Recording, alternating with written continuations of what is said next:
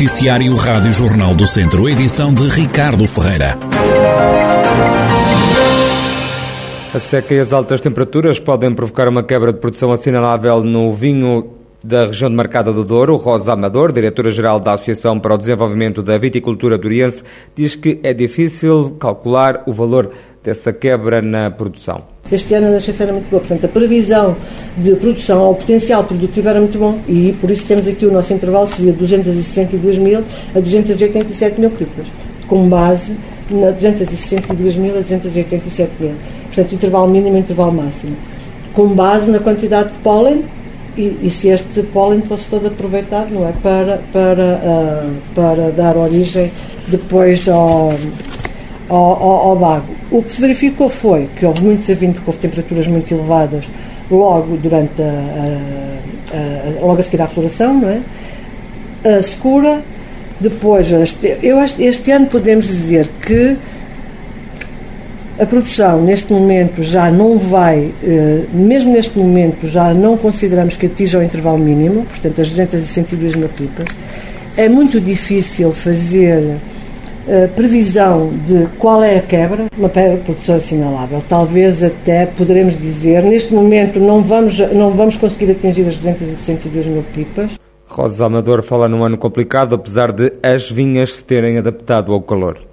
Porque a videira até com temperaturas elevadas, ela adapta-se, não é? E aliás, ela adaptou-se, ela adaptou-se com o desavinho, com a secura, ela adaptou-se com o desavinho, não é? Manda, manda cais fora ou manda bagos fora, ela adaptou-se com a parede vegetativa mais, mais pequena, mais reduzida, ela adaptou-se com os bagos mais pequeninos, ela vai se adaptando. O problema é que a produção vai diminuindo e o que nós queremos é a produção no final. Está a ser um ano muito complicado em termos de condições climáticas, em termos fitossanitários não, foi um ano que não deu qualquer problema, não é? Um míldio, um, novo milho, novo ruído, não, é, não, teve, não teve efeito, não, não teve expressão, uh, não houve, não houve uh, pragas, Agora, as condições climáticas, a secura combinado com, a, com as temperaturas elevadas, sim. e a secura que já vinha, não é? Não, foi, não tivemos o inverno, não tivemos o inverno úmido, não é? Nós tivemos já o inverno seco.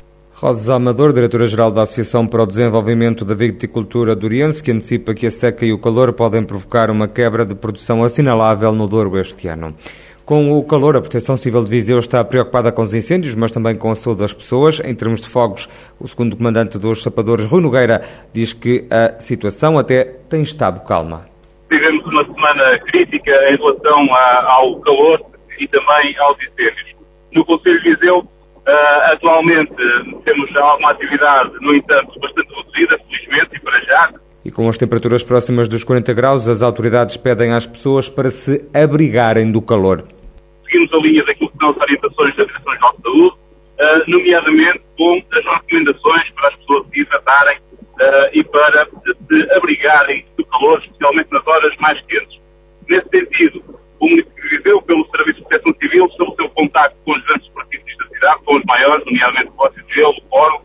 São locais que poderíamos classificar como abrigos, onde uh, as pessoas podem encontrar um ambiente climatizado, caso não o tenham mais próximo ou na sua habitação, e onde poderão, de facto, usufruir de um bocado de, de ambiente climatizado e diminuir o impacto que o possa causar na saúde. A administração e as direções desses espaços, bem como outros que iremos contactar no futuro, têm demonstrado uh, naturalmente a disponibilidade para sempre que seja necessário. Ou seja, estas medidas devem uh, estar em vigor sempre que assim uh, se justifique e sempre que assim seja recomendado pela Direção-Geral de Saúde. Não vamos seguir e tempo limite, é, é assim quando necessário. Rui Nogueira, segundo comandante dos Bombeiros Sapadores de Viseu, perante esta vaga de calor, as autoridades de saúde recomendam que se evite a exposição solar entre as 11 da manhã e as 4 da tarde. No exterior deve usar-se protetor solar com fator de proteção superior a 30. Devem também utilizar-se peças de roupa leves, de preferência de algodão e de cor clara. No exterior é fundamental também usar chapéu e óculos de sol. É aconselhado que se evite esforços físicos intensos, em especial nos dias e horas de maior calor. Deve permanecer-se em local fresco ou climatizado. Durante o dia é aconselhado que se feche as janelas e as persianas e à noite que se faça o oposto. As autoridades recomendam também a ingestão de água e de sumos naturais, mesmo que não tenha sede. Esta é uma medida especialmente importante para idosos que não sentem de sede e nas crianças de idade que também não pedem água. É aconselhado evitar refrigerantes e bebidas alcoólicas, que se façam refeições ligeiras à base de saladas que se conservem os medicamentos a uma temperatura e umidade apropriadas. É ainda pedido às pessoas para visitarem e contactarem com frequência idosos e outras pessoas vulneráveis que vivem sozinhas. O presidente do Politécnico de Viseu está confiante na aprovação dos projetos de construção de uma nova residência de estudantes e da requalificação das três estruturas já existentes. Em causa estão mais de 9 milhões de investimento, é o que explica o presidente do IPV, José Costa. Temos expectativas legítimas em função das candidaturas que efetuamos, nomeadamente a aprovação dos projetos relativamente à requalificação das três residências atuais e que, a ser aprovado na sua totalidade, prevê um investimento de 3,6 milhões de euros e a nova residência, incorporando também uma sala de estudo de 24 horas e que é um projeto que engloba, eh, tem um montante de cerca de 5,6 milhões de euros. Ou seja, esta é a nossa expectativa natural, até face ao posicionamento que estamos nesta, nesta segunda fase em termos de hierarquia, de projetos, e, portanto, existe a legitimidade da nossa parte em aspirar a ter uma nova residência com 150 camas e ainda a requalificação das três atuais residências para realmente melhorar eh, as condições dos estudantes e, para além disso, proporcionar outro tipo de serviços no âmbito das residências. José Costa acredita que também os consórcios criados com a Câmara de Viseu, Lamego e Mamenta da Beira para criar mais residências vão ter sucesso. No próximo ano letivo, o Politécnico de Viseu vai oferecer uma centena de cursos entre licenciaturas, mestrados, pós-graduações e os chamados cursos superiores rápidos. Há formações novas para o próximo ano letivo. No âmbito dos CETESPs, por exemplo, ou de novas licenciaturas, nós iremos ter, por exemplo, um CETESP novo, que é na área da cibersegurança e telecomunicações, numa parceria com a Deloitte, em que os estudantes, portanto, têm o patrocínio da Deloitte, neste caso vai funcionar em amigo a primeira vez. É um curso muito apelativo, como é óbvio, e, portanto, será a primeira vez a funcionar. Também teremos gestão comercial em Lamego, a primeira vez a funcionar, é uma licenciatura, portanto, primeiro ciclo.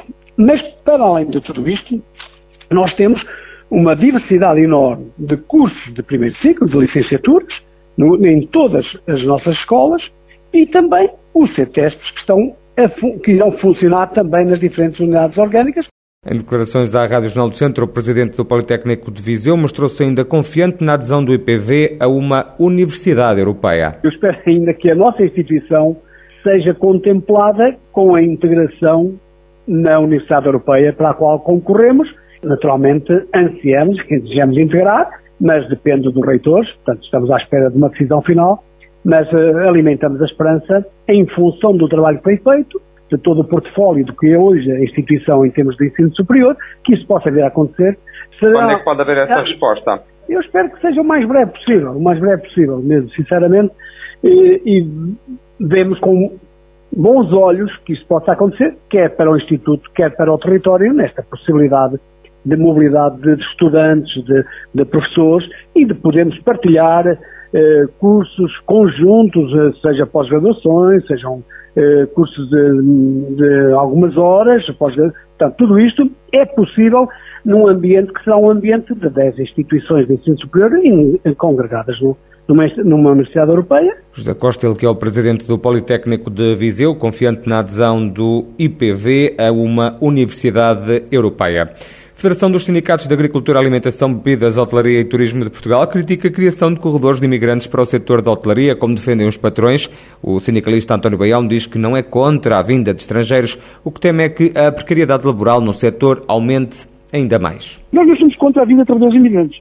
Nós queremos é que os patrões não utilizem a vinda de trabalhadores imigrantes para uma situação de aumentar a precariedade da exploração e continuar a pagar baixos salários. Por isso nós colocamos uma proposta onde o Governo, a Senhora Secretária de Estado, fizemos o desafio de ela falar com as instituições patronais e lhe perguntar se eles estão disponíveis para uma situação deste género, que é, esses trabalhadores vêm, são trabalhadores imigrantes, muitos deles nem a, língua, nem a nossa língua sabem, conhecem, eh, então que lhes seja dar a formação profissional, mas também de línguas, inglesa e portuguesa, no mínimo, para que não, não estejamos perante aquilo que nós estamos a verificar hoje, diariamente, infelizmente, que é a diminuição da qualidade do serviço prestado com a situação, situação vinda de, de alguns trabalhadores, não só brasileiros, mas também trabalhadores que vieram muitos, muitos de, de, de, países asiáticos, que estão neste momento já na restauração e na hotelaria, e em que o que verificamos é vivem em condições péssimas, ganham salários ainda muito mais baixos, têm horários ainda muito mais desregulados que os trabalhadores portugueses. O sindicalista diz que os jovens que se formam na área da hotelaria e da restauração também têm que ser aproveitados. Admitimos que haja falta de trabalhadores uh, para o setor, como, como, como estão a dizer. Uh, estranhamos e depois reclamamos também que haja uma reflexão sobre que formação é que está a fazer no, no, no nosso setor através nas escolas privadas, nas escolas de hotelaria, nas escolas secundárias que têm cursos profissionais e que não se está a ver que reverta para o setor este conjunto de jovens que são formados que falta mão de obra, são milhares e milhares que se formam todos os anos, onde é que eles estão? O sindicalista António Baião a questionar onde é que estão os jovens que se formam na hotelaria e restauração, nos vários cursos existentes em todo o país.